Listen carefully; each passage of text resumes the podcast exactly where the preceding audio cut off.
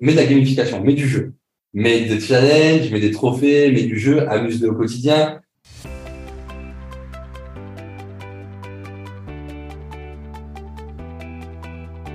Bienvenue dans ce nouvel épisode du podcast Le jeu de la vente destiné aux entrepreneurs ou aux commerciaux qui veulent booster leur chiffre d'affaires tout en s'amusant. Je suis ton hôte, Oureille, épouse, mère, femme d'affaires, conférencière et auteur du livre Le jeu de la vente, les six clés des entrepreneurs qui réussissent. J'espère que tu vas bien et que tu es en pleine forme. Aujourd'hui, j'ai la chance d'être avec un nouvel invité inspirant dans mon podcast. Il s'agit de Dorian, le fondateur de Zelic. Il va se présenter dans un instant.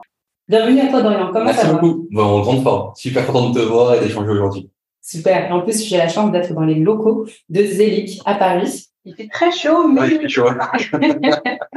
Bon, Dorian, pour les auditeurs qui te découvrent, est-ce que Ouais. tu voudrais bien te présenter plus en détail et nous raconter également ton parcours qui t'a mené aujourd'hui à cofonder Zelic Ouais, avec plaisir. Donc, euh, bah, ravi d'être là. Euh, Dorian, 32 ans, issu euh, d'une petite ville de l'Est de la France. Euh, j'ai beaucoup vagabondé pendant mes études. J'ai fait deux ans à Nancy, une année en Lituanie. Donc, c'était génial. J'ai pu apprendre le russe, les lituaniens, l'hollandais. Je suis parti à Poitiers. J'ai fait mon master à La Rochelle et ma sixième année d'études euh, à Paris, en école de commerce. J'ai monté une boîte qui s'appelait Ivancy. Euh, Donc, euh, c'était en 2016-2017. Euh, Je sortais d'études. Et Ivancy, c'est devenu la plus grande plateforme au monde des influenceurs. 500 000 influenceurs inscrits sur la plateforme. Et en fait, le but, c'était en fait de faire de la collab des collaborations avec des marques sur le secteur beauté, mode et food. Donc, on avait tout type de comptes. Ça allait du SMBs au middle market, à l'enterprise. La boîte s'est développée hyper rapidement. On a fait de 0 à 7 millions d'ARR en moins de 5 ans. Euh, on est monté à 130 collaborateurs en moins de 5 ans. On a fait 35% de chiffre hors France. On a des bureaux à Madrid et à Cologne. On a levé 6 millions 5, donc entre le dilutif et le non dilutif. Et euh, on a racheté une société qui s'appelle Lucets. Euh, 250 000 consommatrices beauté test pour mettre des avis sur des sites. Et donc, Ivancy, c'est une plateforme d'influence marketing. C'était pas une agence, c'est une vraie plateforme où on collaborait avec toutes les marques et tous les influenceurs du monde entier dans une centaine de pays. Euh, j'ai revendu la boîte. J'ai revendu la boîte à un fonds d'investissement américain qui s'appelle PSG. Pas le club de foot, mais c'est un, c'est un vrai fonds américain. Et, euh, et je, donc, je suis devenu GM Europe de ce groupe-là, de Skippers. Donc, c'était un build-up de 10 boîtes. J'ai fait ça pendant un an. Et ensuite, euh, je suis parti. Je suis parti. Je suis devenu business angel, LPs. Donc, j'ai investi dans des startups, dans des fonds d'investissement. Et ensuite, j'ai décidé de lancer Zelic. Euh, donc, Zelic, une plateforme à destination des commerciaux. Et, euh, et qu'est-ce qu'on fait aujourd'hui? On crée des listes, on les enrichit on t'aide à la prospection.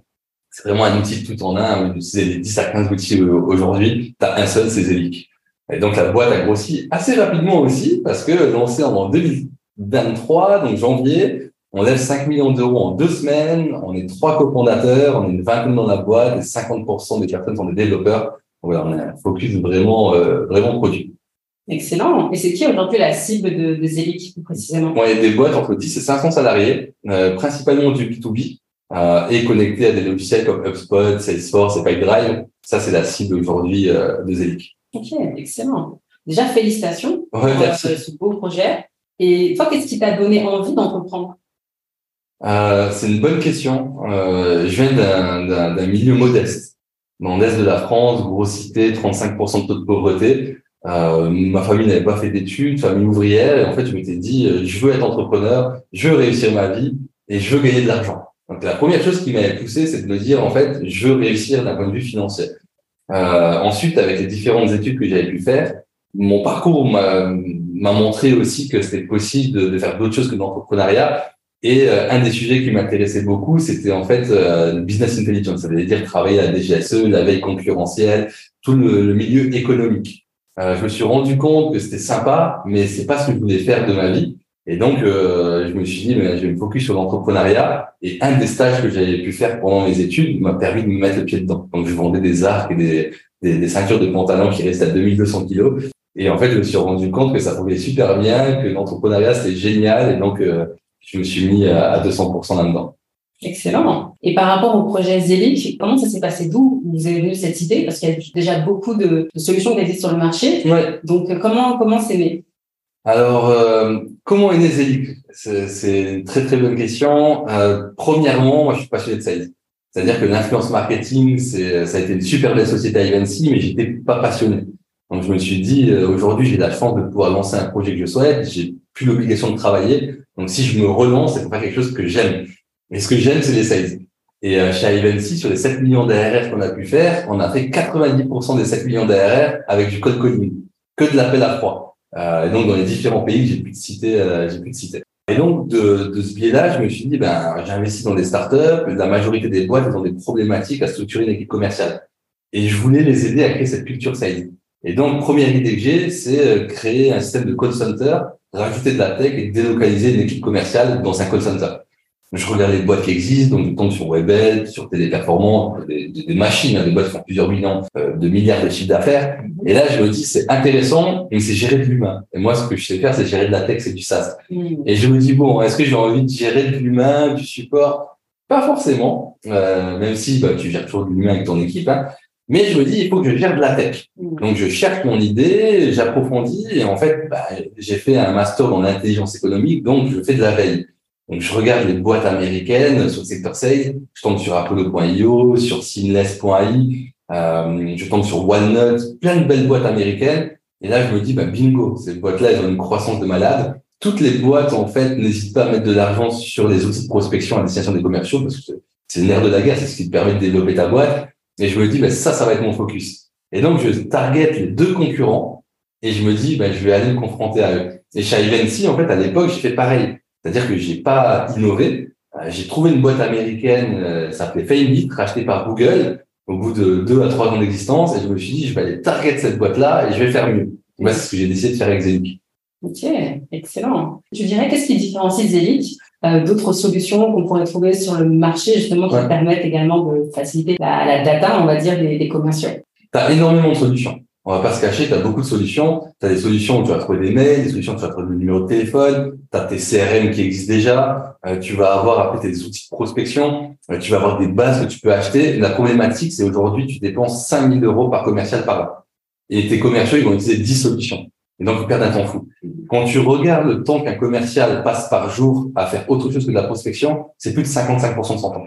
Donc, il va arriver, il va se faire sa liste, il va aller sur LinkedIn, il va enrichir son contact, il va devoir appeler, faire ses séquences. Si tu as un sales ops dans ta team, bon, tu peux gagner un peu de temps. Si tu n'en as pas, eh ben, tu perds beaucoup plus de temps. Et donc, in fine, tu atteins rarement tes objectifs parce que bah, tu fais tout sauf de la prospection. Mais donc, je me suis dit, en fait, ce que je vais faire, c'est un build-up de toutes ces boîtes-là. Je vais tout rassembler en une seule et même société. Donc, tu plus besoin de tous les outils qu'on peut connaître aujourd'hui sur le marché. Tu en as un seul et c'est Zelic. Et nous, on va faire le 100% de ton travail. Donc, si je te donne un exemple concret. Yes, ce que je voulais te demander. Voilà. Donne-moi un exemple concret. Moi, je suis sales pour une entreprise tech. J'ai besoin de prospecter des startups, par exemple, digitales dans le, voilà, les startups digitales. Concrètement, comment que ça va changer mon quotidien? Voilà. Tes sales, euh, tu euh, target des startups digitales et on va dire que tu target ton ICP, ton idéal customer profile, c'est un directeur marketing. OK. Tu arrives sur Zeli, tu remplis ton onboarding, ton onboarding, je vais demander qui est ta cible. Donc, tu me l'as donné.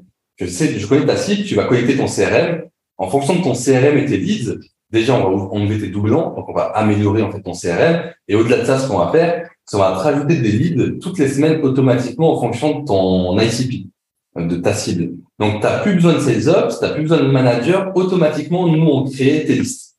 Donc, on fait ce métier-là pour toi, donc tu gagnes énormément de temps. Et dans les listes, on retrouve quoi comme information? Le lien LinkedIn, le numéro de téléphone, le mail. Euh, tu auras des informations stratégiques sur le compte. Euh, qu'est-ce qu'elle fait la boîte pour que tu aies plus sur son LinkedIn ou sur le, site internet?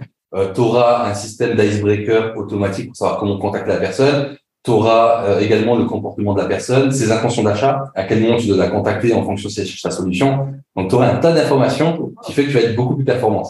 En fait, on va t'améliorer la quantité et la qualité. Donc, tu arrives, tu es là, moi, je te donne des leads. En fonction de ces leads-là, soit tu vas pouvoir te les attribuer à toi-même et te créer des tâches et des séquences, soit ton sales up, ton manager va pouvoir tous les lundis, par exemple, tous les vendredis, t'attribuer une liste de tâches et tes comptes. Une fois que tu as tes comptes, s'il te manque des données, tu vas pouvoir les enrichir automatiquement. Donc, tu vas pouvoir les enrichir. S'il te manque toujours des données, tu vas pouvoir aller sur LinkedIn. Et quand tu vas aller sur LinkedIn et tu vas rechercher un compte, un directeur marketing, tu vas même pouvoir savoir s'il est déjà dans ton CRM ou dans Zelic ou pas. Donc, nous, on va te faire un overlay. On va te mettre un code couleur pour te dire, bah, ne rajoute pas, il est déjà là. Et évite les duplicata et t'évites de perdre des crédits. Comme ce que tu peux avoir sur certains autres logiciels ta base, elle est bonne, tu es prêt à prospecter, eh ben là, on va aller sur un outil qui s'appelle Outreach, qui est le nôtre, hein, c'est notre Outreach à nous, chez Celic. Et donc, euh, c'est ton playground, c'est ce que tu vas utiliser pour faire ta prospection. Et donc là, tu as ta liste, tu as tes 50 comptes à contacter dans ta journée ou tes 100. Automatiquement, tu as tes tâches que tu vas devoir déplier. Et là, tu vas les contacter. Tu peux contacter sur SMS, WhatsApp, LinkedIn, email, call call, sur tous les outils en un seul et même écran. Toutes les activités que tu vas faire vont être dans le même écran. Donc, tu n'as plus besoin de changer de plateforme. Tu as tout en un écran. Et ensuite, quand tu vas prospecter ton directeur marketing, ben, tu sauras ses intentions d'achat. Est-ce qu'il cherche une solution similaire à la tienne ou pas? Tu vas savoir sa personnalité. Est-ce que en fait, il est plutôt euh, dans la négociation? Est-ce que si c'est un CFO, par exemple, il peut être un peu plus structuré, tu l'abordes différemment, on va te donner des insights. Et ensuite, avec l'IA, en fonction de toutes les infos qu'on a, on va te créer l'icebreaker et on va te dire, bah, cette boîte-là, cette startup, il y a 50 salariés, ils travaillent par exemple euh, dans euh, le social, il y a une croissance de temps, voilà comment tu devrais l'approcher. Donc, on va créer ce système-là. Tu vas l'appeler, tu vas lui envoyer un mail, tu vas lui envoyer un SMS, tu traques les activités et tout ce qui en suit.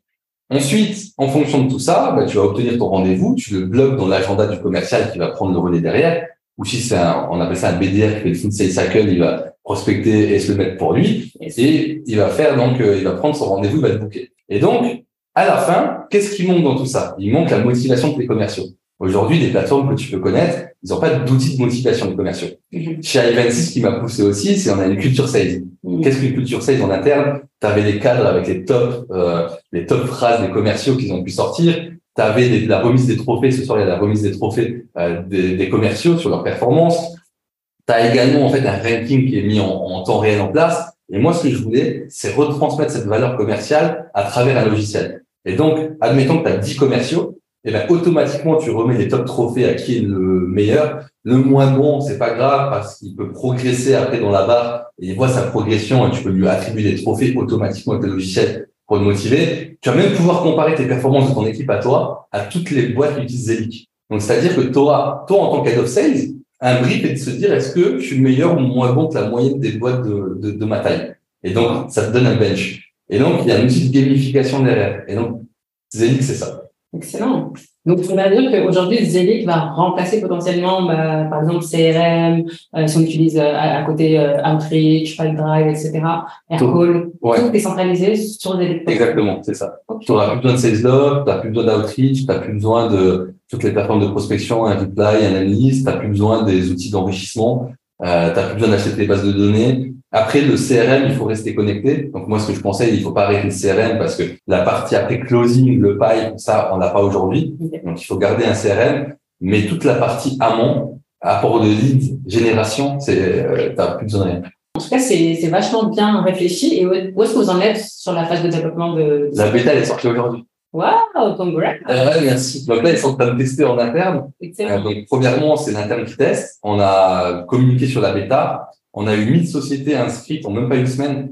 C'est incroyable. Donc euh, des scale-up, des grands comptes. Euh, franchement, je m'y attendais pas, pas autant en tout cas. Puissant. Ouais. Et là, d'ici septembre, on va mettre 30 boîtes euh, sur la version bêta. On va améliorer au compte-goutte et en septembre, on lance les commerciaux et là, on commence à vendre. Je pense que ça va vraiment révolutionner le métier de sales parce que moi-même, qui ai été sales pendant plusieurs années, c'est vrai que faut réussir à jouer et à jongler avec tous les différents outils. Tu passes de voilà d'un logiciel à l'autre. Ensuite, essaye de trouver un autre logiciel pour l'enrichissement. Là, tu trouves l'adresse email. Là, tu trouves le numéro de téléphone. Et c'est vrai que de devoir, enfin, d'avoir tout centralisé sur un seul support, je pense que ça va faciliter beaucoup euh, de commerciaux.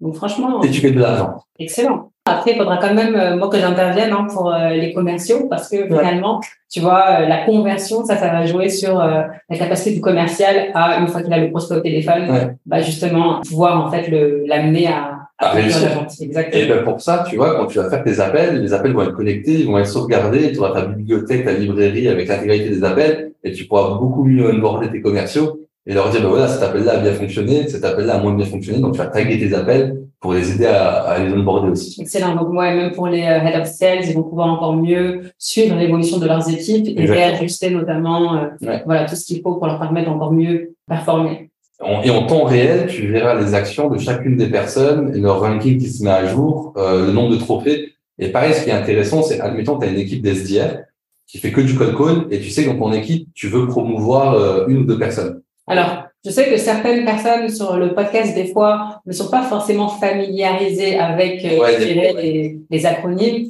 Donc, SDR, c'est Sales Development Representative. Exactement. En gros, généralement, ce sont euh, des personnes qui vont, qui sont chargées vraiment de, de prospecter et surtout de, de booker des rendez-vous pour ensuite, on va dire, les faire basculer aux AE, par exemple, des accounts exécutifs ou alors des euh, BDR, donc des Business Development Representatives. C'est vrai qu'il y a beaucoup de jargon hein, dans, dans le domaine sales. Ceux qui sont dedans, je pense que vous allez comprendre, mais ceux qui, euh, qui découvrent, voilà, n'hésitez pas euh, à nous poser des questions si besoin.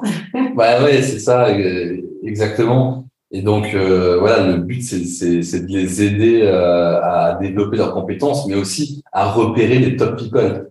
C'est-à-dire qu'à force d'attribuer des trophées, tu vois le nombre de fois où ils ont été top performeurs, ça te saute aux yeux. Et tu sais que cette personne-là, elle a eu en six mois X trophées, et tu sais qu'il faut la valoriser, parce que parfois tu passes à la trappe, tu as d'autres missions, t'oublies, et t'oublies en fait de, de, faire attention à tes, tes, top performeurs, les remercier, les fidéliser, les garder, et, euh, et assez tôt, parce que sinon ils peuvent partir ailleurs. Et donc l'outil permet aussi à la meilleure rétention. Ça, c'est vrai que c'est un sujet, hein, parce que souvent, moi, j'ai la chance, sans aucune prétention, mais dans toutes les entreprises dans lesquelles j'ai travaillé, d'être euh, systématiquement la top performer ou parmi, en tout cas, les top 3 des performeurs. Et euh, c'est vrai que souvent, quand à un moment donné, on commence à faire le tour, on peut être amené à regarder un peu d'autres opportunités ailleurs parce qu'on a envie de nouveaux challenges. Et c'est vrai que le fait de repérer assez tôt les top performers, ça leur permet en fait justement bah, de les rétribuer en conséquence et surtout de les motiver, pourquoi pas, dès le départ à monter en compétence ou à tu vois, aller sur une évolution de poste, etc. Donc finalement, de retenir également les talents et de les fidéliser. Bah, c'est super important. Sinon, en commercial, en fait, ce qu'il faut avoir en tête aussi, c'est un commercial, il a un ramp-up de trois mois, généralement. Après son ramp-up de trois mois, alors, je laisse dire un peu moins, mais le compte exécutif, pour expliquer les, les acronymes. Mais à trois mois, au bout de trois mois, il va monter en puissance et il va s'améliorer sur les trois prochaines années. C'est-à-dire qu'en année une, tu peux lui dire, euh, tu vas signer 300K, en année deux, 400K, en année 3, 500K. Et si tu le perds en année 2, c'est un échec. Tu as eu l'onboarding, tu l'as gardé, tu l'as fait monter en puissance, et là où il commence à devenir très bon, tu le perds. Et ce type d'outil, ça peut te permettre aussi, en fait, de favoriser, de de, de pas rater cette opportunité de garder, de motiver. Yes. Donc, si toi qui m'écoutes aujourd'hui, tu es euh, head of sales, ou en tout cas tu es euh, dirigeant d'une belle entreprise et que tu peux avoir un outil qui te permettra justement d'encore mieux monitorer tes sales, mais également les faire monter en compétences et surtout pouvoir également avoir un outil qui te permet de euh, repérer rapidement ceux qui performent pour les récompenser. Je t'invite tout simplement à t'intéresser à, à Zelic en fait. Je sais pas après si tu, vu que là tu vas, tu m'as dit tu vas onboarder ouais. 30 entreprises, Comment ça se passe pour les autres personnes, pour les autres entreprises qui, seraient intéressées par euh, la solution? Ouais, c'est une bonne question. On a mis le nurturing marketing, donc c'est-à-dire là il y a des mails qui, qui, sont envoyés avec les news de la société, de la solution, euh, les avancées, et on commencera à pitcher aux boîtes potentielles qu'on peut signer à partir de septembre. Pour l'instant, on va sélectionner les 30 boîtes en fait les plus amènes de, de tester la bêta et ensuite, on va, on va ouvrir. Il, faut, il faudra patienter un peu jusqu'à jusqu'à septembre. Et c'est quoi les critères euh, justement de sélection de ces 30 entreprises? Euh, Utiliser Aircall en VOIP pour le moment. On va rajouter Ringover. Euh, ensuite, HubSpot en, en, termes de CRM, c'est beaucoup plus facile. C'est la plus grosse intégration qu'on a gérée euh, aujourd'hui. Utiliser Gmail, on va utiliser, on va rajouter Outlook, mais pour l'instant, c'est c'est plutôt le Gmail sur quoi sur quoi on a focus. Et après, il faut avoir à peu près 3 à 5 users dans sa société pour mettre sur la, sur la plateforme et qu'on puisse avoir des insights assez intéressants euh, et travailler dessus. Ok, excellent. Dis-moi aujourd'hui, toi, Dorian, ouais. comment se passe, enfin, dans ton entreprise actuelle, donc chez Zelic, euh, comment est constituée l'équipe sales, l'équipe commerciale? Alors, pour l'instant, c'est trois BDR, principalement des SDR, mais ils vont évoluer en BDR. Et en fait, ils font euh, du code calling, mais ils font du code calling juste pour ajouter les gens sur la bêta. Parce que on commence à vendre à partir de septembre. Mais j'ai trouvé intéressant de dire, ben, vous utilisez Zelic pour enrichir les contacts, pour avoir les listes, pour faire vos appels téléphoniques et pour montrer qu'on a la capacité d'enrichir les personnes sur la bêta. Et donc ça fonctionne parce que bah, on a commencé aujourd'hui, on commence à avoir les premières personnes qui s'inscrivent avec le logiciel Zelig, donc c'est c'est génial. Et une des puissances qu'on va avoir, c'est de se dire bah, si Zelig grossit rapidement, c'est grâce à Zelig, et donc toutes les boîtes doivent utiliser Zelig. Mmh. Donc il n'y a pas de meilleur concept de dire bah j'ai la meilleure boîte sales, donc je grossis plus que vous, donc vous devez l'utiliser. Donc ça c'est un peu la philosophie. Donc voilà, c'est trois SDR qu'on a en interne, ils font du code coding, ils font de l'emailing et ils proposent de rejoindre la bêta pour le moment. Et à partir de septembre, ils vont rentrer dans le dur parce qu'ils vont devoir vendre. Super. Donc tu vas pas, euh, tu sais, on, on, dit souvent euh, c'est le cordonnier le, le, plus mal chaussé. Non. Donc pour ton cas, tu ah, vas être le mieux, le mieux chaussé. Ah ouais, mais il faut, j'ai pas le choix. Là, si je, alors franchement, je suis passionné de sales, je monte une boîte pour les sales. Si je suis moins bon qu'une autre boîte, j'arrête.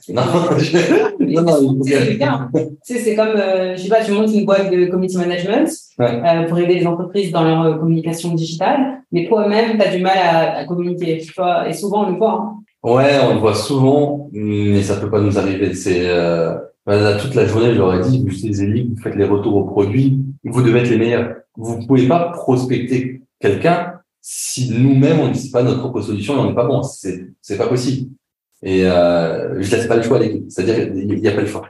Super. Donc ça, c'est top. Toi, euh, qu'est-ce que tu conseilles à tes équipes en plus d'utiliser justement euh, C'est euh, souvent je dis bah ok, l'humain. En fait, euh, les outils ne vont jamais remplacer l'humain. Donc, c'est quoi les conseils que tu donnes à tes commerciaux pour leur permettre de mieux connecter avec les prospects et, dans ton cas, euh, de leur permettre de voilà de tester Zelic parce qu'en ce moment c'est c'est encore la version bêta. Ouais la chose la plus importante à faire, si moi-même j'étais commercial, et en fait bah, je le suis puisque je vais faire les premières ventes de la boîte, c'est euh, de me focaliser sur la montée en puissance des commerciaux et sur le learning. C'est-à-dire ce que ce que j'invite à faire, c'est tous les vendredis, on fait, on prend un, cas pratique de ce qui nous est arrivé, que ce soit un succès ou un échec, on se pose avec le commercial et on le challenge. Et en fait, si on a plusieurs commerciaux, on demande à un d'entre eux de présenter ce cas et de dire pourquoi il a gagné le client ou pourquoi il a perdu. Et en fait, on, on, avec les learning, on fait une amélioration continue et tous les vendredis, c'est une nouvelle personne qui présente. Et en fait, on prend le meilleur de chacun, on regarde le moins bon de chacun et on essaie de, de, de dire, ben voilà, ça, ce qu'on a raté, on va pas le refaire, on va pas le reproduire. Par contre, ce qu'on a réussi, on va tous accélérer dessus. Et donc, il faut mélanger les meilleures pratiques. On dit souvent qu'un commercial, il est seul, il veut réussir. Euh, moi, je pense que le commercial, c'est l'esprit d'équipe. On va monter en puissance en équipe, on va s'aider en équipe. Et donc, si j'ai une reco à faire, c'est vraiment le côté apprentissage quotidien. Il faut que ce soit de manière hebdo. Euh, voilà, ça c'est c'est c'est c'est Marocco. Trop cool. Donc ouais, le fait de vraiment de, de se remettre en question, de prendre de la hauteur, de mm. regarder ce qui a fonctionné, ce qui n'a pas fonctionné, et finalement d'utiliser également l'intelligence collective pour s'élever en fait et pour progresser. Exactement. Et toujours challenger, challenger. Parce qu'en fait, le commercial, il a jamais son pitch parfait. On peut toujours s'améliorer. Moi, je pense qu'un commercial, il est jamais bon à 100%. On se remet en question, on accélère. Il y a des nouvelles features, il faut apprendre à les pitcher. Les concurrents, ils ont sorti quelque chose. Il faut comprendre, il faut réussir à se distinguer, il faut expliquer euh, pourquoi on est meilleur sur certains aspects. Donc, il y a aussi la connaissance du marché. Et, euh, et, ça, c'est game changer. Et donc voilà, c'est ouais, c'est ce que je reprends. Avec la pratique, c'est ça. Et le fait également d'être curieux, de s'intéresser, de ne rien prendre pour acquis. En réalité, on est toujours dans une progression constante. Clairement, c'est ça, ouais. Super. Dorian, une question que je pose souvent aux personnes que j'interviewe sur mon podcast. Qu'est-ce que tu penses de l'idée de faire de la vente un jeu? Bah, Incroyable. Incroyable. Je t'ai parlé de mon leaderboard, de la gamification. Pour moi, la vente, c'est un jeu. Mm. Pourquoi c'est un jeu? On s'adapte à son prospect, on essaie de le comprendre, on le challenge, on est un peu son binôme externe parce qu'on va lui expliquer pourquoi il faut qu'on travaille ensemble, c'est quoi la suite logique. On est son partenaire. Et, euh, et au-delà de ça, pour motiver les commerciaux au quotidien, il faut des challenges. Donc des challenges, ça peut être euh, des gains, ça peut être des cadeaux, euh, ça peut être euh, des bonus de l'argent, mais la vente doit être un jeu. En fait, il faut qu'on vende et qu'on se fasse plaisir, qu'on soit content de vendre. Il faut pas que ce soit contraignant et qu'on se dise ah, que je dois encore vendre aujourd'hui. Non, ça doit être une, ça doit être une passion. Et donc pour moi, la vente c'est un jeu. Donc on va mettre des challenges soit hebdo, on peut mettre des binômes en place, on peut mettre des challenges trimestriels, en fonction de l'ampleur du challenge. On peut faire une remise de trophée, on peut avoir le gong ou le buzzer, on peut avoir des cartes, des diplômes, on peut même avoir une, une bible, quoi, un bouquin où en fait, dans ce bouquin-là, on met les scores des meilleures personnes et, euh, et on se dit, ben ça, c'est des personnes qui resteront à vie dans ce bouquin-là et, euh, et c'est incroyable, quoi. Donc on marque l'histoire de la boîte. Mmh. c'est un peu les, les, idées. Excellent. Et je trouve ça super euh, que tu aies ce mindset justement de voir déjà la vente comme un jeu pour toi et pour tes équipes, parce que euh, souvent ça peut ne pas être le cas et surtout également de le mettre en place, c'est-à-dire de l'implémenter dans ton entreprise. Parce qu'aujourd'hui, tu as la chance d'avoir fondé ta boîte et finalement de finalement de, de, créer tes propres règles du jeu. Donc ça, je trouve ça vraiment super. Ouais, mais j'adore. franchement, franchement, c'est c'est ce qu'il y a de mieux. Il faut que ça reste un jeu. Exactement. Et c'est ce que je leur dis le matin. Je leur dis même quand vous mangez des bâches, on s'en fout quoi. Les gens ne connaissent pas personnellement. Euh, t'es es, là pour vendre une solution. Si on te dit non, j'ai pas le temps ou t'as eu mon numéro, c'est pas grave, la Terre va continuer de tourner et tu, tu focalises sur quelqu'un d'autre et, et on s'en fiche, quoi. Il faut que, amuse-toi. C'est ça. Et tu vois, par exemple, euh, moi, je me rappelle, des fois, ça m'est arrivé, effectivement, quand t'appelles quelqu'un, t'arrives trouver le numéro, ils sont curieux, mais où est-ce que vous avez mon numéro? Bah, Ouais, justement, c'est pour ça que vous devez nous écouter, parce que, Parce que c'est comme ça et tu dois faire potentiellement pareil avec tes équipes, quoi. exactement, c'est ça. Donc, euh, ouais, ouais, mais clairement. Après, ça, c'est, tu l'as souvent. hein. Ouais. Où t'as eu mon numéro, pourquoi, euh, effacez-le. Moi, ce que je réponds, ou ce que je leur dis de répondre, en tout cas, quand ça arrive, c'est j'ai votre numéro. Votre numéro est accessible aujourd'hui, euh, sur les, sur les réseaux. Je me suis permis de vous appeler parce que je pense qu'il y a un intérêt pour vous. Euh, ce que je vous propose, c'est de prendre 30 minutes. Vraiment, si ça vous intéresse pas, je, je vous dérangerai plus. Et votre numéro, il sera supprimé et tout. Mais bon, si je vous appelle, ça vaut le coup. Euh, prenez juste un peu le temps de m'écouter et ça se trouve, ça changera votre façon de travailler. Exactement. C'est vrai que aujourd'hui, les entreprises, notamment si je prends l'exemple du B2B, sont beaucoup sollicitées Ouais. par les commerciaux pour leur vendre euh, tout et n'importe quoi. Comment sortir du lot? Comment se différencier et euh, réussir à finalement susciter la curiosité de l'interlocuteur pour qu'il nous Ouais. donne de son temps afin de pouvoir pitcher euh, son service, son, sa proposition de valeur? Ouais, première chose, c'est le smile. C'est-à-dire, si t'appelles et t'as le smile, on a envie de t'écouter. Si t'appelles et t'es blasé, euh, en fait, euh, c'est foutu, quoi. Donc, euh, déjà, t'as le smile. Après, t'as ta posture. Si t'appelles, t'es affalé sur ton, canapé ou ta chaise. Ça s'entend, on le ressent. Donc, voilà, t'as as une posture à avoir, t'as ton sourire. T'y vas. Donc, ça, c'est important. Euh, deuxième des choses, il faut que tu connaisses ta solution. Il faut pas que tu bugs au téléphone. Il faut que tu sois carré, tu montres que t'es expert, tu montres que tu sais ce que tu veux. Euh, moi, ce que je leur dis aussi, c'est qu'on t'appelle, tu déranges pas. Tu pars du principe que tu déranges pas. T'appelles pour changer sa façon de travailler, tu vas l'aider. Il a de la chance que tu l'appelles. Et euh, donc ça, c'est une autre chose. Donc c'est un peu, t'appelles, t'es confortable, t'es, tu sais que tu vas l'aider, quoi. Ouais, tu sais que T'es confiant. qui va changer potentiellement sa vie et son business. Bah, exactement, c'est ça. Ensuite, euh, tu dois connaître bien ton pitch et tu dois connaître les objections les plus fréquentes. Donc, tu te fais un arbre, tu as les objections, tu as tes réponses aux objections. Et quand tu connais les objections, c'est assez facile d'y répondre. C'est de- tu tournes les mêmes. Souvent, ce que je dis, c'est que le vrai jeu commence quand justement, tu as des objections. En Ah oui. avant ça, c'est facile, c'est easy. Bah, Quand le client commence à, à bégayer ou commence à vouloir se- s'enfuir, Ouais. c'est là que le vrai jeu commence. Mais si tu as des objections, c'est qu'il a accepté de te parler. Donc, il commence à prendre du temps. hein. Donc, il rentre dans ton jeu et c'est là que tu vas pouvoir t'amuser avec.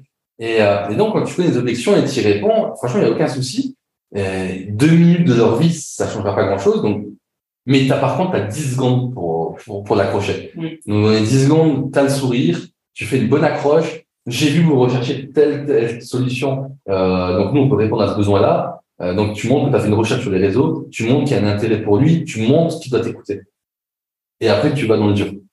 Euh, voilà, ça, c'est c'est comment je vois les choses pour accrocher le- la personne. Super. Après, de toute façon, rien de tel que la pratique. Donc, euh, je ne dirais jamais assez, mais en réalité, bah, plus tu pratiques, plus tu deviens bon. Tout le monde bégaye au début, c'est c'est compliqué pour tout le monde, mais à force de répéter, à un moment donné, ça devient vraiment un Ouais. jeu parce que tu connais déjà, en fonction justement de la réaction de la personne, en fonction Ouais. des objections, tu, tu sais déjà où est-ce que tu vas emmener la personne. Donc, vraiment, répéter, répéter, répéter, pratiquer. Pas arrêter de se prendre trop au sérieux Ouais, bien sûr. et euh, y aller juste de manière détendue. De toute façon, au mieux, il dit oui, sinon, il dit non, mais c'est pas grave. Ça, ça Tu continues, tu continues ta vie, tu continues ta journée. Et il y a un truc important, c'est qu'il peut dire non aujourd'hui, mais demain il peut être dans une autre boîte et demain il peut dire oui. Exactement. Ça se trouve, il s'est mal réveillé et demain il peut bien se réveiller, il peut dire oui aussi. Aussi. Et, et en fait, un non aujourd'hui, c'est pas un non demain. Et ça, c'est un truc super important à garder en tête. Et je leur dis à chaque fois, ça se trouve aujourd'hui, je te dis non, mais demain je peux te dire ok, go. Il y a tellement de facteurs à prendre en compte que tu sais pas. Et euh, tant qu'en fait, il m'a, il m'a pas insulté au téléphone en me disant ah, j'en peux plus de toi, je veux plus. Supprime mon numéro, allez vite avec Bernam. J'ai j'ai- j'ai un exemple à te donner chez Alpensi à l'époque. Il y a une directrice marketing d'une boîte qu'on a appelée 40 fois. Elle n'en pouvait plus. Un jour, elle- ouais, en fait, elle, elle m'a appelé. Donc, en fait, c'est une SDR qui a appelé. Et elle m'a écrit, elle m'a appelé, puisqu'on se connaissait, j'avais déjà fait un rendez-vous avec, mais j'avais j'avais pas réussi à la signer. Elle m'a dit, Dorian, j'en peux plus vos équipes. J'en peux plus. Vous m'appelez trop. Et donc là, j'ai fait un point avec les équipes. Je leur ai dit, bon, montrez-moi le nombre d'appels que vous avez fait et tout. Et là, mes équipes m'ont envoyé des vidéos de, des messages, des mails, des SMS, des LinkedIn. Je leur ai dit, bon, franchement, on va le laisser respirer pendant deux semaines. Dans deux semaines, on a un rattaque différemment. Ah oui, deux semaines seulement. on l'a signé. On l'a signé. Et on lui a dit, mais regardez à quel point on s'intéresse à vous, regardez ce qu'on est capable de faire, prenez du temps pour nous rencontrer. On a même pris du temps pour faire des vidéos de nous, pour vous l'envoyer. Apprenez à nous connaître. Franchement, si vous, si vous apprenez à nous connaître et que vous nous aimez pas, vous n'avez pas envie, promis, pareil, on vous supprime, on vous dérangera plus jamais.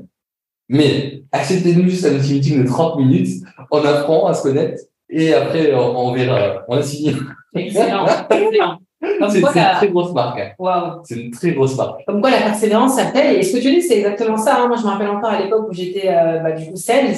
Il y a beaucoup d'entreprises qui nous ont dit non plusieurs fois, mais à force de revenir, à un moment donné, ils disent oui. Bah oui. Donc, euh, des fois, comme tu as dit, la personne peut être mal lunée, ça se trouve, elle a mal dormi, ça se trouve, elle s'est fait, je sais pas, euh, elle a cassé avec son conjoint. Tu sais pas, tu sais pas ce qui peut se passer. Non, mais il y a tellement de trucs qui peuvent arriver qu'en fait, t'en sais rien. Exactement. Et c'est pour ça que quand on te dit non, bah, c'est pas grave, quoi.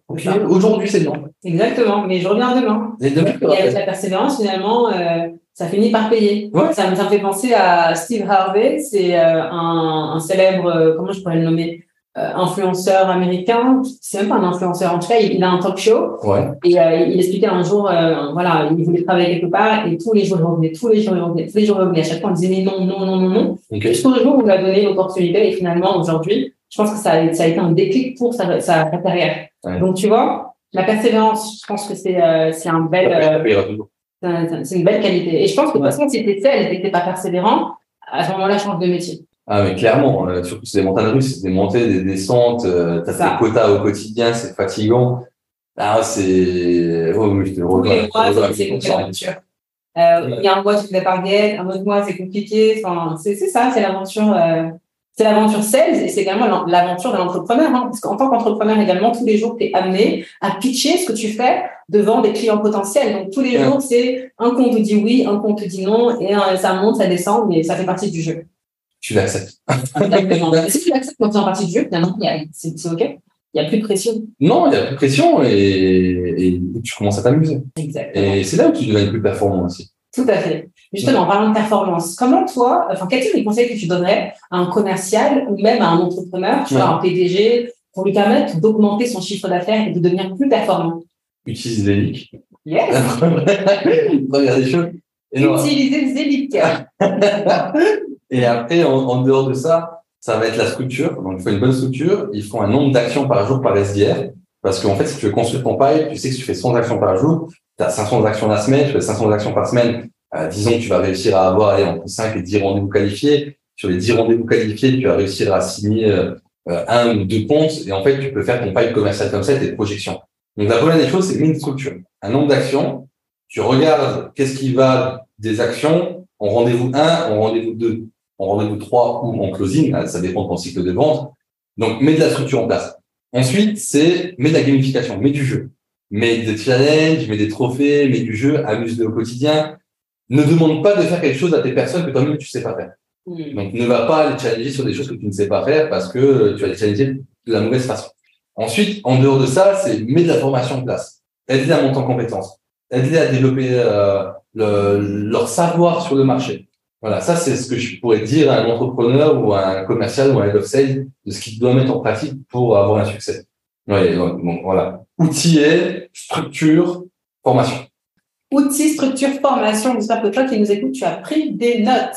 D'ailleurs, euh, Dorian, si on veut prendre contact avec toi ou suivre tes actualités, ouais. comment on fait? LinkedIn. Ouais, bah, LinkedIn, je suis présent, t'as vu, je t'ai contacté. Hein. LinkedIn, LinkedIn, je suis présent. Excellent. De toute façon, je mettrai le lien de ton LinkedIn dans ouais. la description de cet épisode. Comme ça, les auditeurs pourront également bah, suivre ce que tu fais ou te contacter directement si ouais. besoin. Pas de souci, je suis réactif. Super. Bah, écoute, en tout cas, merci beaucoup, Dorian. Bah, merci à toi. Pour ton temps. Merci pour tout ce que tu nous as partagé, de très belles pépites. En tout cas, moi, je te souhaite euh, le meilleur avec ce beau projet. Sympa. Je serai ravie de suivre la suite.